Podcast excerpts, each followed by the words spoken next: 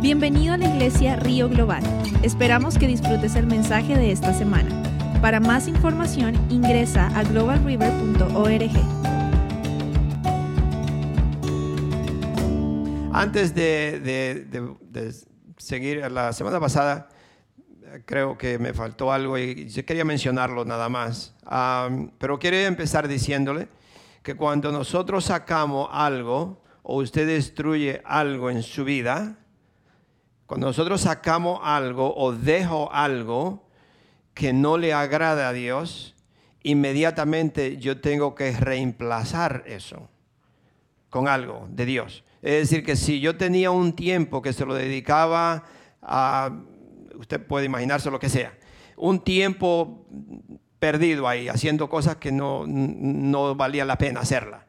Y usted dedicaba mucho tiempo a eso, por tiempo, por tiempo, y un día se da cuenta y dice, pero ¿qué estoy haciendo? ¿Para qué yo estoy haciendo estas cosas? Y usted deja de hacer eso, inmediatamente tiene que reemplazar lo que usted hacía aquí con algo bueno. Porque si no lo hace, Satanás se aprovecha y entonces viene y, y en vez de hacer lo que usted hacía, que no estaba tan malo, ahora viene a hacer cosas peores que las que hacía antes. Yo quiero, yo quiero llevarlo a, a nosotros poder entender, si usted, póngase a pensar en lo natural. Si usted tiene una casa, por bonita que sea, usted la limpia y la deja un año cerrada, ¿qué pasaría? Que unas, algunas mujeres que limpian. ¿Qué pasa cuando van a limpiar una casa que tiene un año que no la limpian? Hay un polvazo, ahí usted va a encontrar quizás arañas, algunas cucarachas por ahí, algún animal muerto. Entonces se da cuenta que si usted, si esa casa, por limpia que usted la deje, si usted no pone, si alguien no vive allí, si alguien no la, no la tiene ocupada, esa casa se va, se va a, hacer un desastre, se va a ensuciar, se van a entrar todos los animalitos allí. Vamos a decir que usted no limpia por un mes. Se da cuenta hasta por un mes. Nada más un mes, nada más. Algunas veces si usted no limpia nada, imagínense si usted no, no, no lavara sus trastes por una semana completa. Entonces, es- yo tengo que reemplazar el tiempo que estaba haciendo algo que no era, que no era como dice, algo que me aprovechaba a mí o algo bueno, y tengo que reemplazarlo inmediatamente. Ese, ese espacio tiene que llenarse inmediatamente. Ustedes se acuerdan que yo le dije que ah, Dios, no quiero como dice jactarme con eso, pero eh, era lo único que yo pienso que, que estaba haciendo, que no tiene ninguna, eh, ninguna sustancia o no tiene ningún beneficio, era que miraba televisión de noche antes de acostarme. Y como le dije, uno ora, uno lee un poco la palabra de Dios y se va al cuarto y lo primero que hace es prender la televisión, a ver, como le dije, a ver basura. Entonces, cuando yo paré eso, o Dios me lo quitó, que hace ya un tiempecito, ¿qué yo hice para reemplazar ese tiempo? Lo reemplacé inmediatamente leyendo la palabra de Dios y orando. Porque si yo no lo hubiera reemplazado con eso, yo estuviera haciendo otras cosas, quién sabe, peor que esas. So, yo, eh, tiene que acordarse, cuando nosotros dejamos un, por decir así, un, vicio, lo que fuera que usted quiera llamarle, o dejar algo que me tiene atado, yo tengo inmediatamente que reemplazarlo con las cosas de Dios, porque si no se hace peor. Y le voy a dar ahorita un versículo. Hay un decir que, no sé si en su país, eh, en alguno de ustedes, los países de ustedes lo dicen, en mi país algunas veces usan refranes que se oyen raros, pero yo creo que este es un poco, yo lo he escuchado creo yo en otras personas. Hay personas que dicen, se sale de la olla hirviendo para caer en la olla de freír. So, no sé cuál es peor. es decir, se sale de una cosa para hacer otra peor. Ah, y por eso tenemos que tener cuidado, porque si usted- muchas personas dejan, por ejemplo, yo he escuchado personas que dicen, pastor, eh, dejé de fumar, hace un mes que no fumo. pero en un mes ha aumentado unas 20 o 30 libras. Entonces deja un vicio para agarrar otro. Entonces en verdad no lo ha dejado. En verdad no dejó el cigarrillo, lo, lo sustituyó por otra cosa. Entonces no podemos sustituir una cosa mala por una buena, ah, eh, una mala por una mala. Yo tengo que sustituir algo malo por algo bueno, algo que me pueda construir, algo que me pueda ayudar en mi vida. ¿Por qué le digo esto? Porque está en la Biblia. Está en la Biblia donde si usted limpia su casa, su casa está limpia. No le estoy hablando de una casa, una casa natural, puede ser también, pero le estoy hablando de nuestra vida. Y está en Mateo, vamos rapidito, Mateo 12, porque yo sé que estamos hablando de hombres valientes, hombres guerreros y valientes, y eso es lo que queremos ser. Pero hay cosas en la vida que yo tengo que dejar, que quitar, porque si no, eso no me permite ser ese hombre valiente que quiero ser. En Mateo 12, el 43 al 45.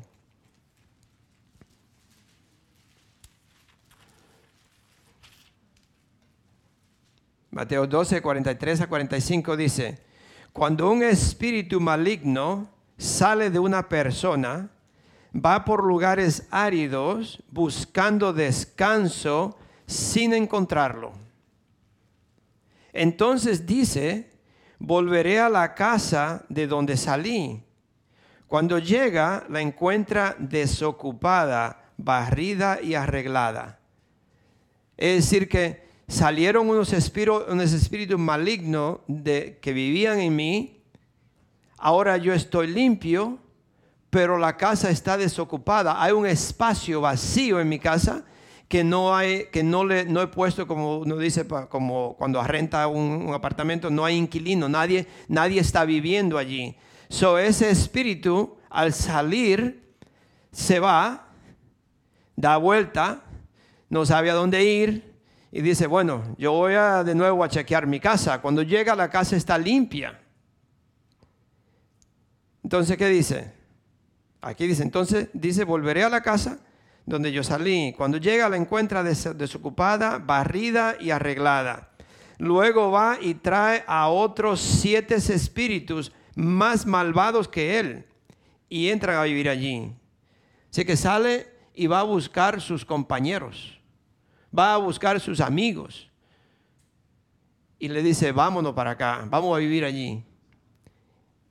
Así que el estado postrero de aquella persona resulta peor que el primero. Así le pasará también a esta generación malvada. Entonces, si nosotros, yo dejo algo, sea una adicción, sea lo que sea, como dijo el pastor Jesse, puede ser cosas sexuales, puede ser televisión, puede ser su celular, puede ser lo que sea. Usted no se da cuenta, no se está dando cuenta que es una adicción y que Dios le está hablando y el momento que yo paro esto, yo tengo inmediatamente que reemplazarlo con las cosas de Dios, porque si no se hace peor, se vuelve peor. Yo se lo puedo decir, mis hermanos, lo hemos visto con muchísimas personas, se vuelve peor.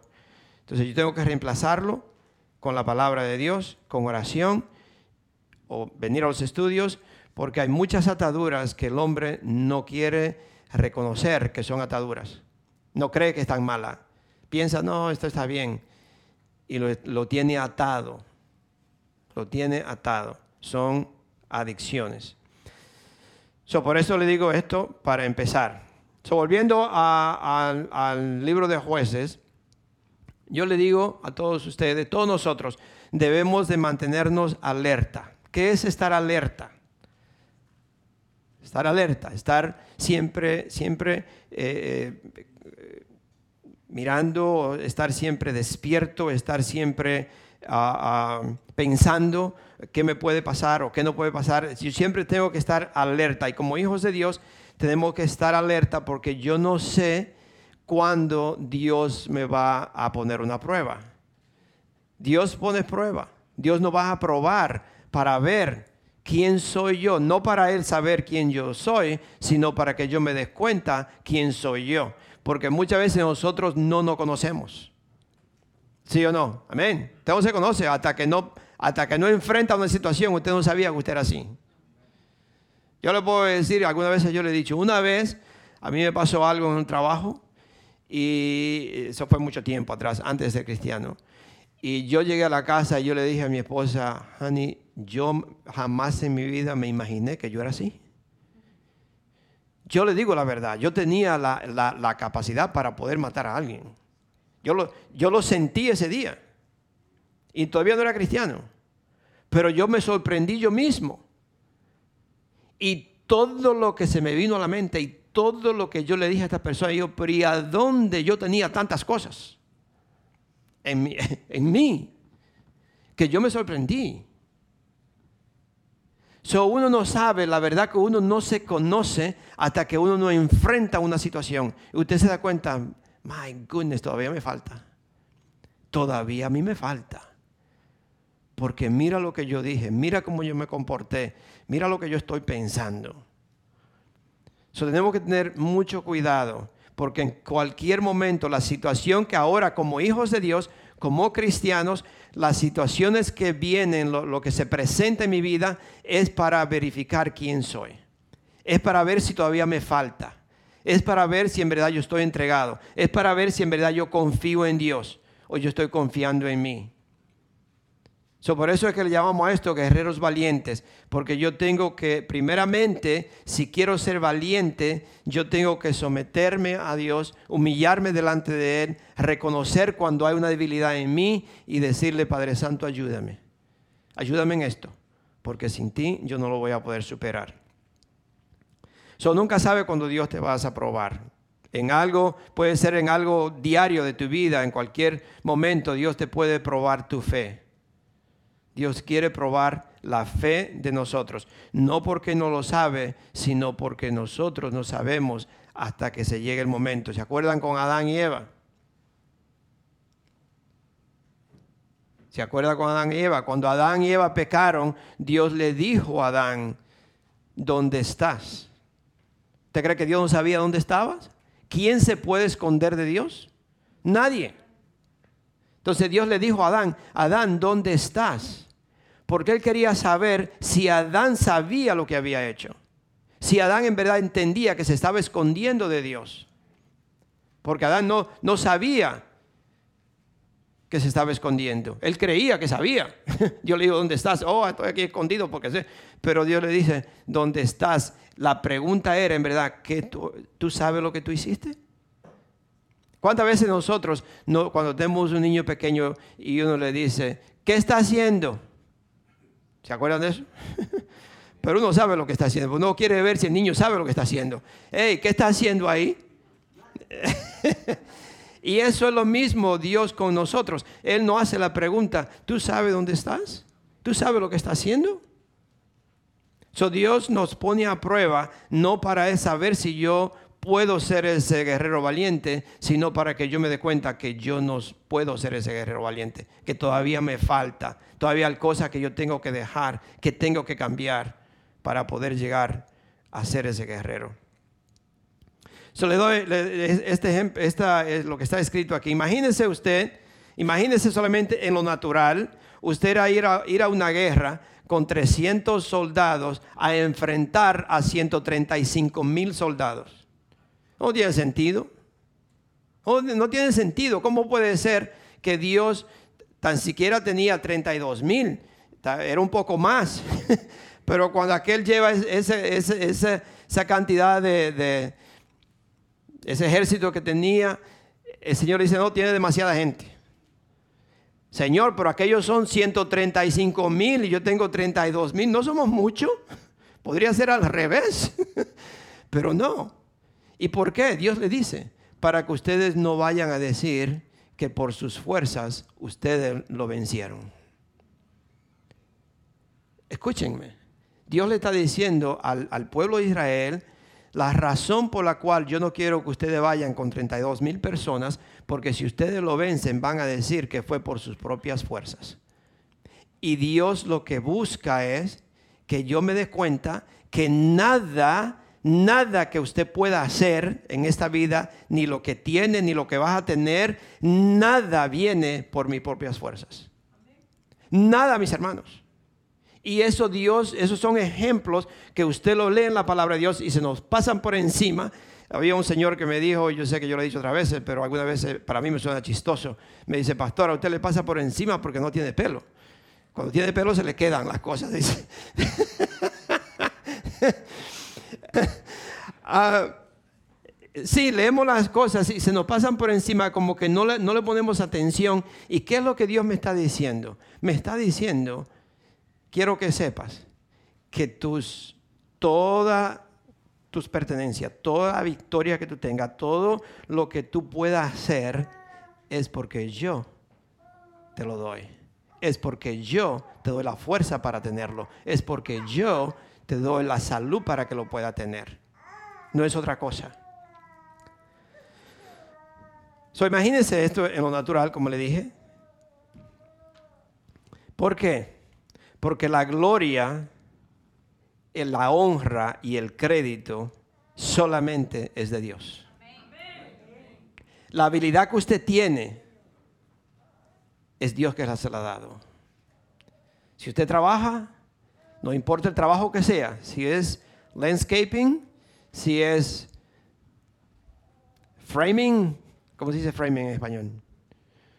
I don't know. Parero. Hermana, su español es más, el mío es mejor que el suyo.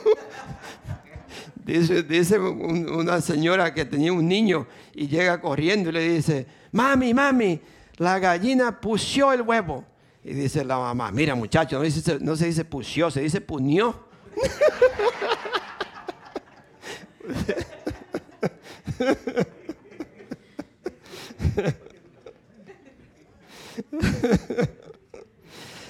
oh, Jesus. So, no importa lo que usted haga, no puede si es landscaping, lo que fuera, eh, recortando como eh, o limpiando, lo que sea. La habilidad que usted tiene fue Dios quien se la dio. Y por eso le damos la honra y la gloria a Dios por todo. Yo siempre digo a las personas, por la cobija que usted se arropa, dele gracias a Dios por, la, por el zapatito que usted tiene, las chanclas que tiene. Dele gracias a Dios porque usted puede comer, porque usted tiene sabor en su boca para poder comer. Dele gracias a Dios, porque todo, todo viene de Él. Y toda la honra y la gloria para Dios. Y eso es lo que Dios busca de nosotros.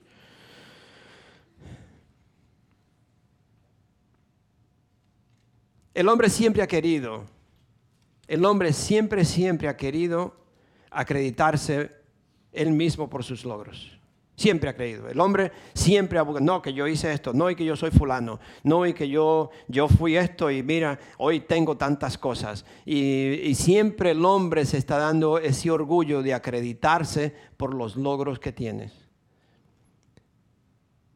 Y le estás robando a Dios el crédito que es de Dios. Así que mis hermanos, escuchen bien. Si Dios, si nosotros como hijos de Dios nos damos cuenta que Dios está de mi parte, que Dios, mirando eh, de nuevo el ejemplo, o no el ejemplo, lo que Dios le dice a, Gedeón, quita todas estas personas y te voy a dejar con, eh, con, con 300 para que todos sepan que fui yo que peleé por ti.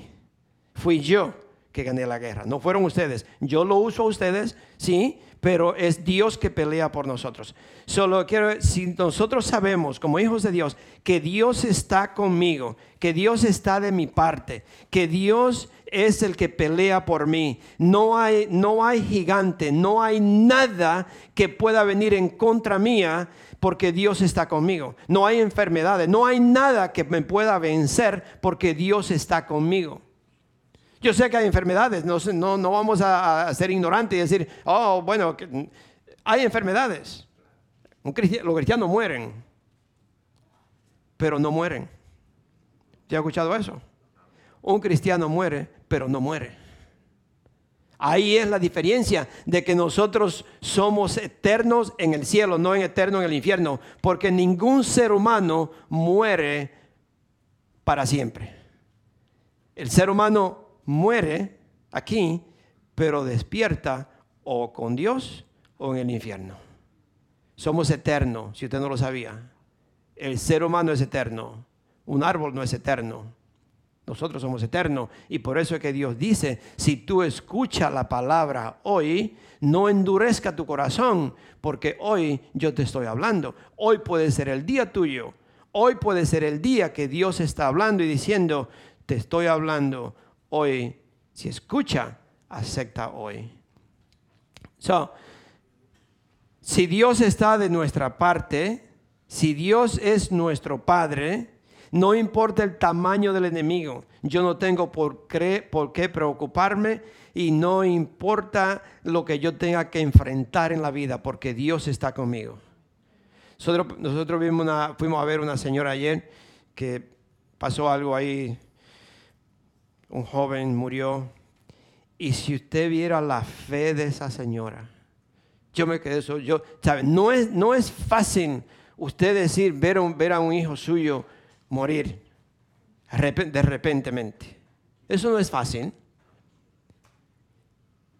Pero esta señora tiene una fe tan grande y ella lo más tranquila y dice, yo sé, mi hijo está con el Señor, porque la palabra de Dios lo dice. Mi hijo conocía del Señor, mi hijo estaba entregado a Dios y yo puedo disfrutar porque yo sé dónde está. No importa lo que venga en nuestras vidas, lo, que tenemos que enfrentar, Dios está con nosotros.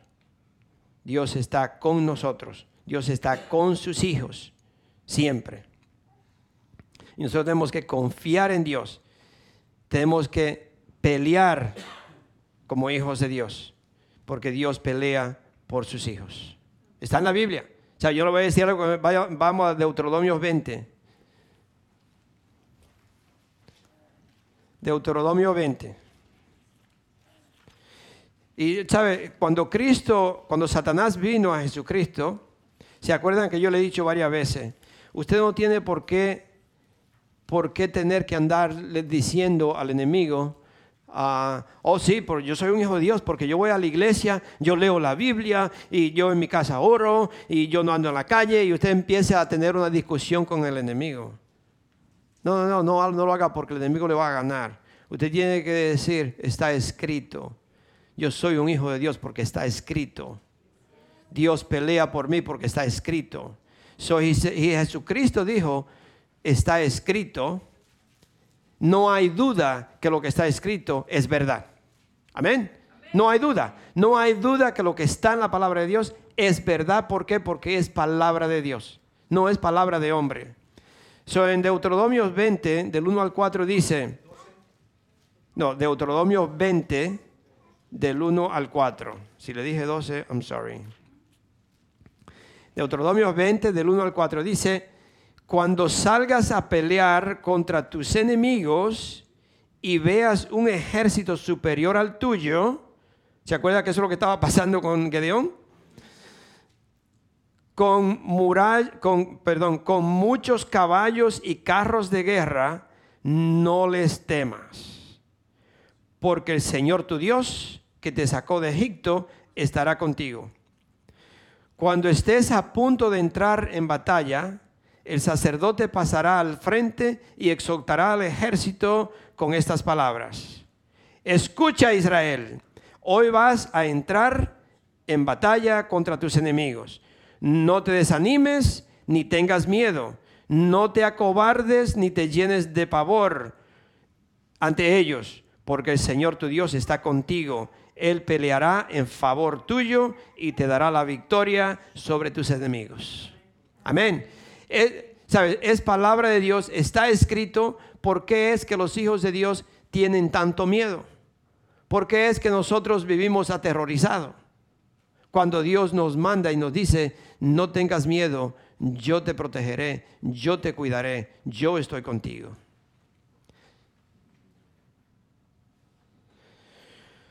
So, hay dos cosas, mis hermanos, dos cosas que están atacando al pueblo de Dios, dos cosas que están atacando hoy en día a la, iglesia, están atacando a, a los cristianos, a los hijos de Dios, y aquellos que decimos que somos hijos de Dios. Y esas dos cosas son muy peligrosas. Y la voy a decir porque está también, eso es lo que está en, eh, con Gedeón. Estas dos cosas son que están atacando al pueblo de Dios, que son muy peligrosas. ¿A ¿Dónde estoy? Ok. El verdadero enemigo de los primeros 22 mil soldados que tuvieron que, se fueron, ¿cuál fue el, el verdadero enemigo de ellos? El miedo. ¿Dónde estaba el miedo? En su corazón. Es decir, que si el miedo estaba en el corazón, ya ellos lo habían creído desde antes. Antes de entrar, antes de ser llamado a, servir en el ejército, ya ellos habían visto el, enorme ejército de los mayores. Ellos siempre decían, no, nosotros nunca vamos a poder vencer a esa gente. Nosotros no vamos a poder pelear con esa gente, jamás en la vida. Nosotros no somos suficientes. Y ya ellos lo creían en su corazón, ya ellos vivían aterrorizados, ya ellos no podían, no había nada que lo hubiera podido salvar porque ya ellos creían en su corazón que no era, esto era imposible enfrentar a este ejército. hermano, cuando, cuando usted cree en su corazón, dice la palabra de Dios, así es. Por eso es que yo no puedo dejar que un pensamiento negativo o algo, un reporte negativo, solamente que me llegue a mi mente y yo permitir que eso dé vuelta y vuelta y vuelta y me llegue al corazón. Porque si me llega al corazón, entonces sí ya es muy tarde, se cree. Por eso la palabra de Dios dice que en, Santiago que, cuando, Dios, cuando viene la tentación, Dios no tienta a nadie, sino que uno por sus propios malos deseos, empieza a pensar esto y a pensarlo y a pensarlo, y cuando usted viene a ver, queda como si fuera embarazado de esos pensamientos y tarde o temprano usted tiene que actuar. ¿Cuántos saben que una mujer embarazada, tarde o temprano ese niño va a salir? va a salir porque va a salir. Y eso es, eso es lo que se refiere a la palabra de Dios. Cuando nosotros, ese pensamiento o esa cosa negativa me llega al corazón, no hay forma de yo ya tengo que actuar o vivir de esa forma. el, miedo de estos 22 mil personas estaba ya en el corazón de ellos. Ese miedo ya estaba antes de que ellos fueran llamados a servir. ¿Qué dice Proverbios 29, 29 versículo 25? Dice, temor a los hombres resulta una trampa. Si usted le teme al hombre, el resultado es que eso es una trampa. Satanás sabe que es una trampa. Y al temerle al hombre, inmediatamente yo desobedezco a Dios. Por eso Dios le dijo a Josué en el capítulo 1, el versículo 9, no tengas miedo. Y está a través de la palabra de Dios, donde quiera que usted, usted lo puede buscar que en, muchísimas partes lo dice, dice la palabra de Dios, no tengas miedo, no tengas miedo, no temas, porque yo estoy contigo. Ahí lo dice en el versículo 9, le dice el Señor a Josué, dice, ya te lo he ordenado, sé fuerte y valiente, no tengas miedo ni te desanimes, porque el Señor tu Dios te acompañará donde quiera que vayas. Esa palabra donde quiera que vayas es donde quiera que vayas, en la ciudad como en el campo, en la salida como en la entrada, no importa donde yo esté, Dios está conmigo. Dios me ayuda, Dios me protege, Dios me da la salida, Dios me da la sabiduría para cómo enfrentar la situación, Dios me da la fuerza para salirme de ese lugar. Yo le he dicho, yo estuve en situaciones, no debo decir peligrosas, peligrosas para un joven, yo estaba joven todavía. A mí me ofrecieron droga cuando tenía 17 años y algo en mí me decía, ¿qué pasa si yo no puedo dejar eso?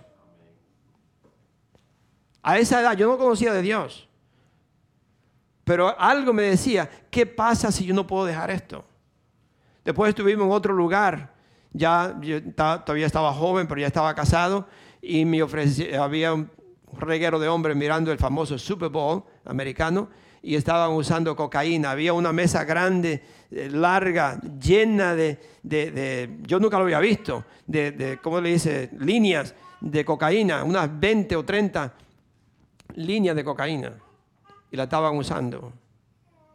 Y allí el Señor me protegió. Yo nunca había usado eso, no sabía ni lo que era. Pero como todos los hombres lo estaban usando y la iban pasando a cada uno y ya me iba a tocar a mí, y el, hombre que estaba al lado mío, que se llamaba, se llama, me imagino que está vivo todavía, Richard, y estaba parado y, me hizo así con la mano y me dio en el estómago así y le dijo a la persona que le estaba pasando, me dijo, le dijo, Willy no hace eso. Willy no usa droga. ¿Cómo sabía él? Es Dios, mis hermanos. Dios está conmigo. Dios nos protege. En ese instante, con la sabiduría que Dios le da a uno, yo estaba agregado en una pared así, la puerta estaba allá, yo me fui así, como el que no quiere, sin decir nada, nada, nada, hasta que llegué a la puerta y para afuera. sí. Amén. Yo estaba joven, yo podría caer en las drogas. Yo tuve la oportunidad, pero Dios estaba conmigo. Me imagino las oraciones de mi mamá, no sé. Pero mis hermanos, Dios está siempre con nosotros. El miedo nos hace ver todas las cosas imposibles. El miedo, el miedo, por eso Dios dice, no tema, porque cuando uno tiene miedo, todo lo ve imposible. Todo lo ve que no, esto, esto no se va a poder hacer porque usted tiene miedo. Entonces el miedo que hay en su vida le va robando la confianza o la fe que usted tenga en Dios. Esa, el, miedo lo hace dudar de Dios. Y al dudar de Dios, en el instante que usted empieza a dudar de Dios, usted es una víctima de Satanás. Ahí usted no puede, no, no, no piense, no, pastor, no es cierto. No, no en el momento que usted duda de la provisión de Dios, en el momento que usted duda de la protección de Dios, en el momento que usted duda del poder de Dios, usted es una víctima de Satanás. Es una víctima, no hay, no hay de otra. Satanás lo vuelve una escoba, lo arrastra. Otra cosa que es muy peligrosa, ya le dije que habían dos cosas que eran peligrosas. Una es el miedo. El miedo me hace dudar de Dios, el miedo me hace no confiar en Dios, ese miedo me quita la fe en Dios y ahí Satanás me vuelve, me regresa para atrás. La otra cosa que es muy peligrosa es, como dicen en inglés, overconfidence. Overconfidence. Para quizás, no sé, no sabía bien, eh, una persona que se siente demasiado seguro, como que a mí nada me pasa a mí nada me, yo todo, yo, yo soy fulano de tal y yo lo puedo y yo esto y yo aquello, yo sí soy fuerte. Cuando usted es demasiado seguro, pretencioso o presumido. Esas personas así, Dios no la puede usar porque es un peligro. Entonces, ¿cuál, qué, ¿cuál es la diferencia de una persona presumida o una persona demasiado seguro a una persona que tiene miedo? Es lo mismo. Porque el miedo, usted desconfía de Dios. Usted no, se, siente que Dios no le va a ayudar, que Dios no tiene el poder para esto, que Dios no, no, no me va a ayudar en tal. Usted empieza a dudar de Dios. Pero la persona que es demasiado confiado o presumido, piensa que no necesita a Dios, que yo lo puedo, que yo tengo la fuerza para hacerlo. Sí, entonces uno tiene, no cree que Dios lo puede ayudar, el otro piensa que no necesita a Dios. Y las dos cosas, por eso estos dos, dos grupos tuvieron que irse. Uno porque era muy presumido y nosotros sí podemos, no, no te preocupes, Gedeón, que nosotros vamos a derrotarlo y dame, dame diez mil a mí que yo solo lo agarro. No sé lo que le decían, yo estoy diciendo, pero Dios vio en su corazón. Por eso lo mandó a ver cómo tomaba el agua. ¿Se dio cuenta, se dio cuenta la, prueba que Dios le da? Es una sabiduría que eh, solamente Dios. Dice que Salomón era el hombre sabio, pero como Dios no hay uno. Imagínense, ¿por qué lo puso a beber así? Porque unos estaban tan confiados de sí mismos que bajaron la cabeza y metieron la cabeza en el agua y no le importó si alguien, quién sabe si el enemigo le estaba al lado de ellos y lo podía matar a todos porque estaban descuidados. Estaban tan seguros de sí mismos que no le importaba, o no le importaba, no, sino pensaban, no, nosotros lo vamos a derrotar. Y bebieron el agua así, los otros se hincaron y bebieron así, mirando. Sí, porque no era miedo, sino que están alertos, que están despiertos. Nosotros podemos ser por cristiano que usted sea, por la vida buena que usted viva, el día que usted se descuide, Satanás le da, como dicen en Santo Domingo, Satanás le da una galleta. Y no para, no para que usted dé la vuelta, para noquearlo. Eso no importa lo seguro que se encuentren, no importa cuántas veces usted lee la palabra de Dios, no importa cuántas veces usted viene a la iglesia, en el momento que usted se descuida, Satanás lo agarra. Y por eso no nos podemos descuidar. Por eso tenemos que mantenernos alerta siempre, despierto, porque Satanás se aprovecha. por eso Dios tuvo que decirle, lo que tenga miedo que se vayan, pero se da cuenta que el otro grupo, como que parece ser que no se quería ir. ¿Se ha dado cuenta que una persona siente que sabe todo y que es el mejor de todo? Y cuando usted le dice a esa persona, te puede ir, no, esa persona le hace una guerra. Porque le va a decir, ¿cómo va a ser si yo soy el mejor trabajador que tú tienes? Yo soy el mejor de, esto y a mí me dice que me vaya. Este, este no sabe nada. Y Dios está mirando. Que lo que pasa es que esa persona es presumida. Y una persona presumida, no solamente que Dios no lo quiere usar, le quita lo que tiene. ¡Uh! le quita lo que tiene.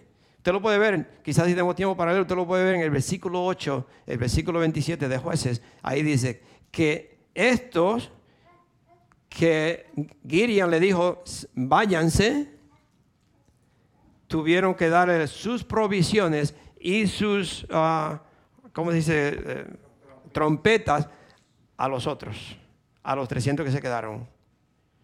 De los primeros 22 no lo dice, pero aquí dice que le dejar, tuvieron que darle las provisiones y las trompetas. Porque una persona presumida pierde todo. Una persona que anda diciendo, yo tengo esto, esto es mío, yo lo hice, yo esto, y yo soy, y yo puedo, eso, cuando te viene a ver, pierde todo. Por eso le damos la honra y la gloria a Dios en todo lo que tengo, porque es Dios que me lo ha dado. Y en cualquier momento, por ser presumido, Dios lo puede quitar. La vida suya le pertenecía a Dios. La vida de nosotros le pertenecía a Él. So, yo no puedo presumir de nada. Todo es de Él. So, aquellos que que presumían fue una cantidad de personas, más de 9 mil, y al final él lo dejó solamente con 300 y ellos tuvieron que darle sus provisiones a los 300 que se quedaron. Quiero, quiero terminar un poquito rápido porque tenemos otra, otras, otras, ¿cómo dice?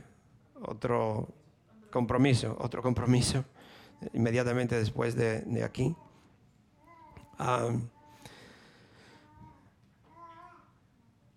cuando Dios, cuando Dios no quita todas nuestras provisiones, cuando me deja, como dice, desnudo, sin nada, ¿qué es lo que Dios está haciendo? Dios quiere que yo sea un hombre pobre. Dios quiere que yo no tenga nada. No. Lo que Dios quiere es enriquecer mm, la fe en mí. Dios quiere enriquecerme a mí en, confiar en Él. Porque yo le he dicho varias veces, aquí en los Estados Unidos no hay fe. Quizá ahora está, está está, eh, como dice, eh, rising, creciendo. Quizá ahora está creciendo un poquito la fe por todo lo que está pasando, pero aquí en los Estados Unidos no ha habido fe, porque la fe aquí siempre estuvo en la prosperidad de los Estados Unidos. Y eso vino a ser un Dios para, para todo el que llegaba y todo el que vive aquí, la prosperidad y la comodidad era un Dios para los Estados Unidos. Hoy en día se está yendo un poquito y muchas personas quizás se están volviendo a Dios, pero todo eso ha sido un Dios para los Estados Unidos.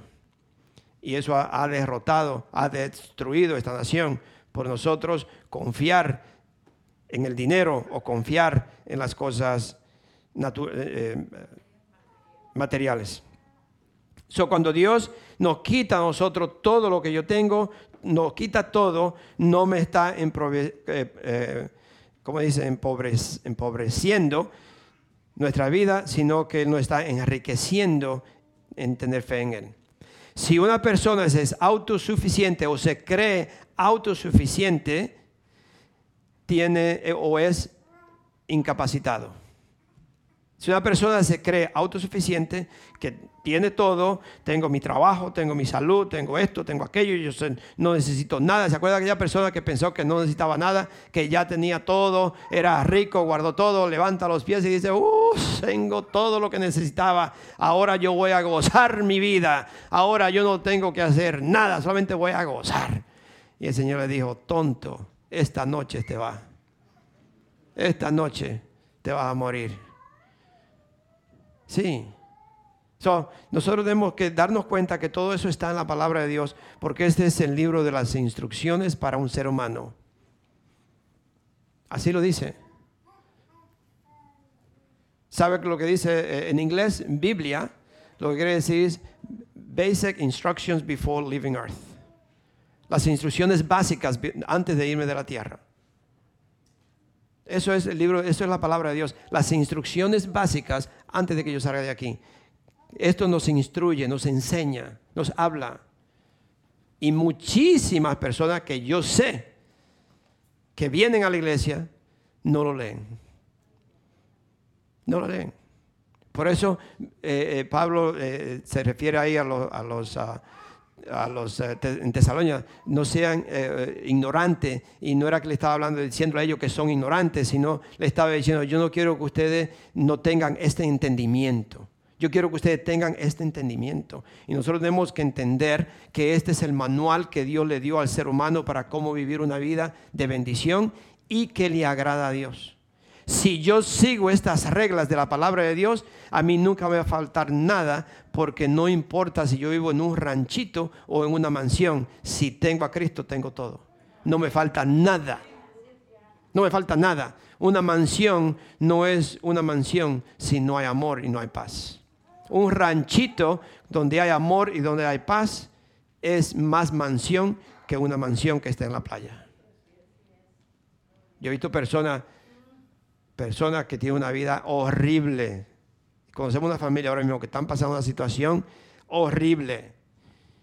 Y si usted viera cómo viven, tienen una casa, tienen de todo. Pero desafortunadamente están pasando una situación muy difícil. So, si, una persona se siente autosuficiente, la verdad esa persona es incapacitada porque eso le hace creer que lo que, que lo que tiene o lo que hace, lo hace por sus propias fuerzas. Es decir, como yo lo hice, yo lo tengo, yo trabajé, yo, yo estudié, lo que fuera. Y eso es una incapacidad. Está incapacitado, está en silla de rueda. So, le quiero hacer esta pregunta. ¿Ha us- ¿Alguno de ustedes ha confiado de ti mismo en alguna área de tu vida? ¿Alguno de nosotros hemos confiado en una área de mi vida? Yo he confiado por toda mi confianza en mí, en tal área. Y yo le puedo decir que eso es lo que Dios quiere probar en ti. Dios quiere probar si tú estás creyendo algo en tu vida o, o- o está confiado que tú puedes hacer esto, que yo tengo esto, que yo fui que lo hice, que yo me gané, que yo tengo. Si hay algo en tu vida, Dios te quiere, Dios te, está, te va a probar en eso. Y puede ser una verdad, o esta es una verdad que uno quizá podría decir, pastor, yo no puedo ser, vivir una vida santa. Usted lo puede decir, y es verdad, yo puedo decir, yo no puedo vivir una santa, pero sí le voy a decir esto, que usted puede decidir y dejar que Jesucristo te santifique. Esa es la diferencia. Yo no puedo vivir una santa, una vida santa, pero yo puedo, eh, yo puedo en verdad dejar y, recibir o eh, humillarme delante de Dios y dejar que Cristo me santifique. ¿Cuántos han ido a pescar? Nosotros fuimos a pescar el otro día y, nadie de lo que andábamos, y agarramos muchos pescados, nadie agarró un pescado limpio para comérselo allí. Todo estaba sucio. Es decir, que Dios sabe que nosotros venimos a Él totalmente sucio, totalmente lleno de pecado. Pero Dios, por su misericordia, me dice, Él me quiere limpiar. Entonces yo tengo que rendirme a Él, yo tengo que entregarme a Él, yo tengo que humillarme delante de Él, reconocer que he pecado, reconocer que estoy sucio. Y entonces Dios empieza a limpiarme. Dios me limpia. Dios empieza a trabajar en mí y me lleva a santificarme. Quizás nosotros, usted puede decir, Dios nunca me vas a usar a mí. Yo era uno de esos. A mí me dijeron muchísimos años atrás, en una reunión, que yo iba a ser un pastor. Yo casi que me río en la cara de esa señora. Sí, no, serio. Yo le dije, you're crazy. You got the wrong guy. Nunca en la vida me pude yo imaginar que Dios me iba a usar a mí. Yo se lo he dicho a ustedes soy orgulloso, yo soy orgulloso, pero un orgullo bueno. orgulloso de que yo vengo de un campo. Me encantaba mi campo en Santo Domingo, un campo de mango y yuca y batata y de todo lo que todo, todo te pueda pensar. Un campo de vaca y de todo. Jamás en mi vida yo podría pensar que yo iba a estar en el frente de una iglesia predicando. Jamás. Ni cuando llegué a Nueva York. ¿Qué pensaba yo eso? Pero Dios tenía la vista en mí. Y Dios tiene la vista en ti. Entonces tú no puedes decir, no, yo no. Yo sé que yo no soy. Dios no me puede usar a mí porque es que yo no puedo, yo no hago, yo no sé.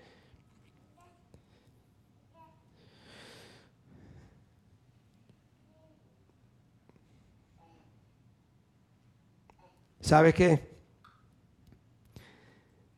Que Dios te va a usar. Y tú, tú no eres digno de que Dios te use. Y tú vas a decir, pero no puedo ser yo. Y Dios te dice, sí, eres tú. Son yo no sé a quién Dios le está hablando. Dios no está hablando a todos nosotros porque todos hemos sido elegidos. Pero Dios te está diciendo, a ti es que yo te estoy eligiendo. Yo te estoy eligiendo. A ti te he elegido. Vamos rápido a 1 de Corintios, capítulo 1 para que usted vea lo que dice Dios aquí. Yo le digo lo que dice Dios porque la palabra de Dios es escrita por el Espíritu Santo y la palabra de Dios es palabra de Dios, no es de hombre. So, primera de Corintios, el capítulo 1, le leo del 26 al 31. Dice, ¿ya están ahí? Capítulo 1, 26 al 31. Dice, Hermanos, consideren su propio llamamiento. No muchos de ustedes son sabios, según criterios meramente humanos. Ni son muchos los poderosos, ni muchos los de noble cuna. Yo fui de noble cuna, pero lo otro no lo tenía. Así que, noble cuna sí. pero Dios escogió lo insensato del mundo para avergonzar a los sabios escogió lo débil del mundo para avergonzar a los poderosos. También escogió Dios lo más bajo y despreciado y lo que no es nada para anular lo que es. Dios escogió lo que nadie quería, lo que todo el mundo desechaba.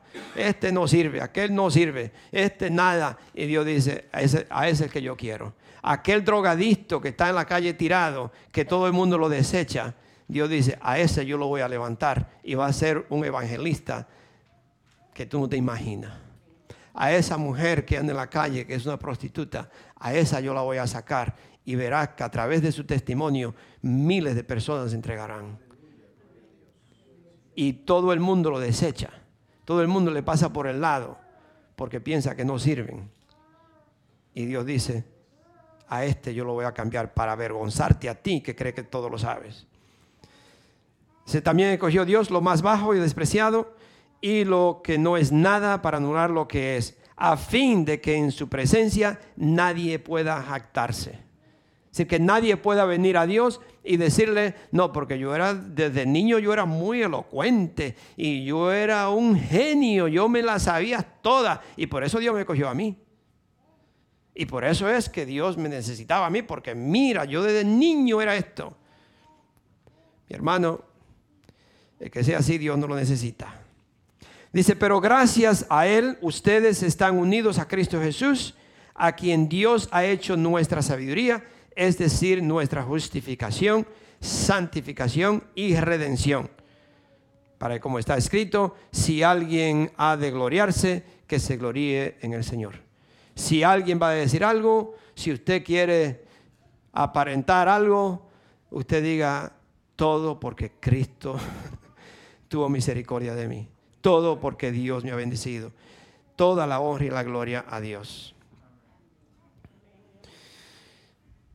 Dice, le, voy a terminar con esto, dice un, señor que lo más difícil es desenseñar a alguien que ha aprendido por su cuenta. Entonces él decía, es más fácil usted enseñar a alguien a tocar un instrumento que nunca ha tocado ningún instrumento. Pero una persona que ha aprendido por sí solo a tocar un instrumento y llega a una escuela, para ustedes enseñar esa, esa mala costumbre que tiene, es mucho más difícil que una persona que no sabe nada. Y eso es lo que Dios quiere. El que cree que sabes todo, que ha aprendido por sí solo, Dios le dice, tú no sabes nada, no entiende.